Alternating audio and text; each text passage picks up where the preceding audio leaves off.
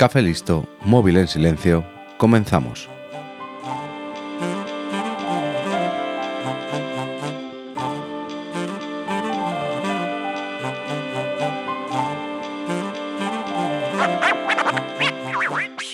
Como te dije en el episodio anterior, los siameses que contrató Pete Barnum se merecían un episodio aparte.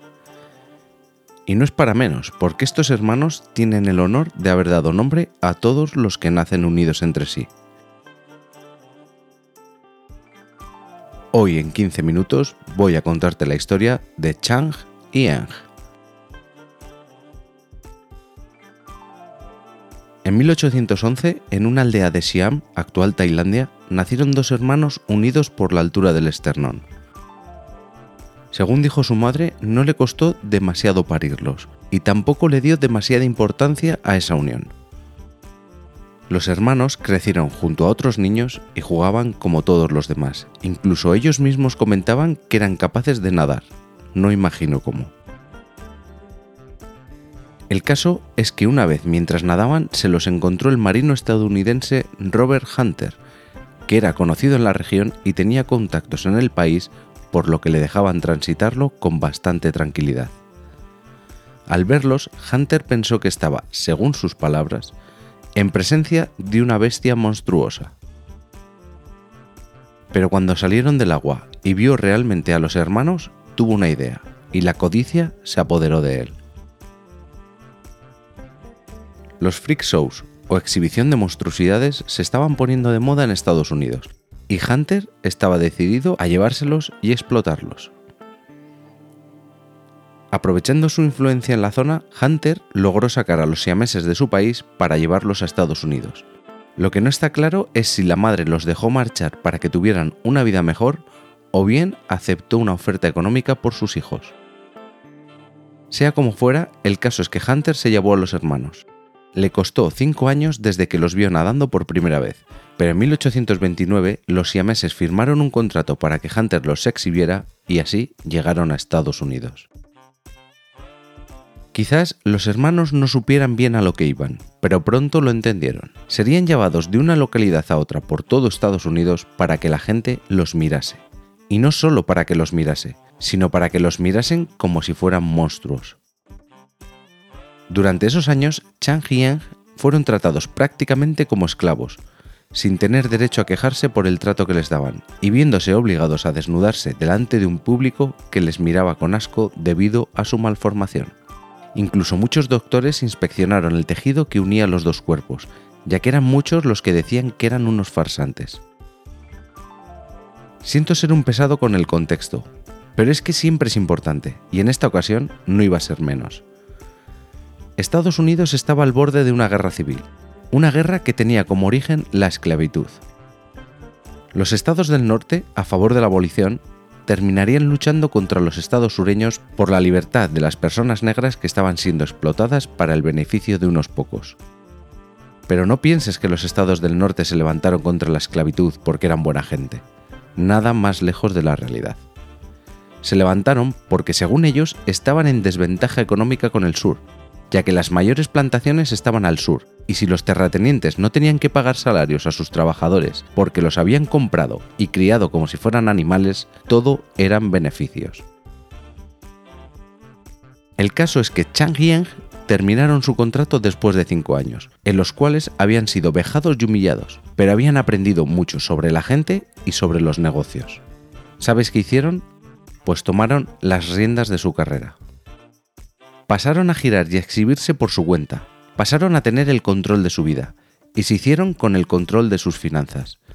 Y lo hicieron muy bien.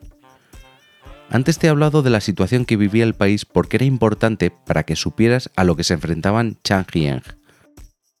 Se enfrentaron a un rechazo generalizado por el color de su piel y además por su aspecto. Pero supieron sacarle provecho a la curiosidad de la gente y tuvieron un éxito bastante importante con sus actuaciones. Pero ahora, en vez de verse obligados a desnudarse, solo lo hacían cuando ellos querían, y sobre todo sus actuaciones se centraban en hacer apariciones en reuniones privadas en las que charlaban con los asistentes y les asombraban con su inteligencia. Porque los hermanos eran muy inteligentes y tenían una buena conversación, algo que hizo que acudiesen a las mejores casas y conocieran a gente importante del país. Cuando su fama y sobre todo su dinero aumentaron, la gente dejó de mirarlos tan mal. Es curioso cómo el color del dinero puede imponerse al color de la piel. En esta época eran pocos los asiáticos que vivían en Estados Unidos y muchos menos los que tenían tanto dinero como para ser dueños de su destino. Chang Hieng, gracias a sus contactos y a su dinero, consiguieron la nacionalidad honorífica, algo muy poco común. En este tiempo que fueron dueños de su espectáculo, se estima que ganaron unos 60.000 dólares de la época, lo que equivaldría a un millón y medio de dólares en la actualidad. Ya como ciudadanos estadounidenses de pleno derecho, los hermanos adoptaron el apellido Bunker y después de una década de éxito con su espectáculo, decidieron que ya era hora de dejar de exhibirse, comprar unas tierras en Carolina del Norte y establecerse como dueños de una plantación. Aunque la gente aún seguía mirándoles con recelo, al ser ciudadanos y tener una plantación hizo que se derribaran más barreras como la de casarse con unas mujeres blancas algo que iba en contra de las leyes anti-mestizaje. Estas dos mujeres eran Adelaide y Sara, y eran hermanas. Sí, como lo oyes, los siameses se casaron con dos hermanas. Como regalo de bodas recibieron una esclava, sería la primera de muchas. En la plantación mandaron construir dos casas, una para cada esposa, y llegaron al acuerdo de que pasarían tres días consecutivos con cada una de ellas como un matrimonio normal, obviando que el esposo tenía a su hermano pegado a él, y siempre estaba presente.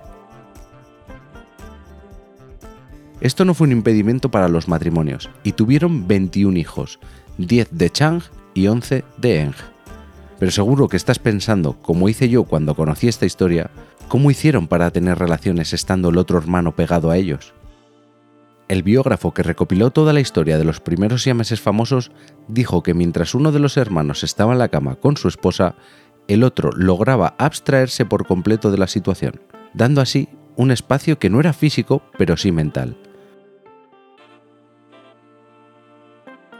Varias veces pensaron en operarse para conseguir la separación de sus cuerpos y así poder vivir como personas normales pero fueron sus propias esposas las que se negaron a esa operación, porque no tenían muy claro que sobreviviesen, ya que nadie sabía qué partes del cuerpo compartían. Los siameses pasaron de ser explotados a ser explotadores, y no tenían ningún remordimiento. De hecho, simpatizaban y mucho con los confederados, tanto como para invertir en moneda confederada y en proporcionar a sus propios hijos para la guerra. Después de la derrota de los estados sureños, Chang Hieng perdieron gran parte del dinero, así como todos sus esclavos, y se vieron obligados a volver a girar para conseguir más dinero. Viajaron por el país con algunos de sus hijos e incluso viajaron a Europa, pero estas giras solo fueron una excepción para poder salir a flote después del revés sufrido en la guerra. Desde su retirada oficial vivieron prácticamente la totalidad de sus vidas en la plantación. En 1870, Chang tuvo un derrame cerebral. Se cree que fue causado por su adicción al alcohol. Este derrame le dejó paralizado, y esto hizo que la salud de ambos se viera muy mermada porque al no poder moverse Chang, a Eng no le quedó otra opción que guardar cama junto a su hermano y cuidarle, pero tampoco hubiera aceptado otro destino. Estando en esta situación, ambos hermanos hablaron sobre qué harían si uno de los dos fallecía, y decidieron que entonces sí se someterían a la operación de separación porque ya no había otro remedio. El 17 de enero de 1874, Chang murió mientras dormía. Al despertar Eng lo encontró y dio la voz de alarma. En este punto me he encontrado con dos versiones de lo que pasó. En una de ellas se dice que el médico no llegó a tiempo para separarlos, y en la otra, más romántica, se dice que aunque el médico sí llegó a tiempo y se ofreció a separarlos, Eng se negó y murió a las pocas horas. Una vez muertos, se les hizo la autopsia y se descubrió que lo que les unía era cartílago y que tenían los hígados fusionados. Así que si los hubieran intentado separar con las técnicas y conocimientos de la época, hubieran fallecido.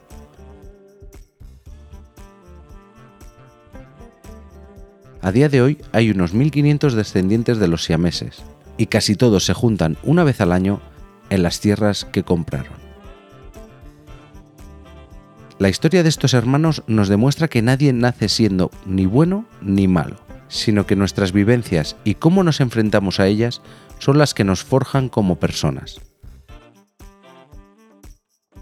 Estos hermanos sufrieron el abuso y las burlas de todo el mundo, y una vez libres y con dinero, prefirieron ser los causantes del sufrimiento de otras personas en vez de intentar romper la rueda del dolor. Y como lo prometido es deuda, en menos de 15 minutos te he contado algo que te ha entretenido o lo he intentado.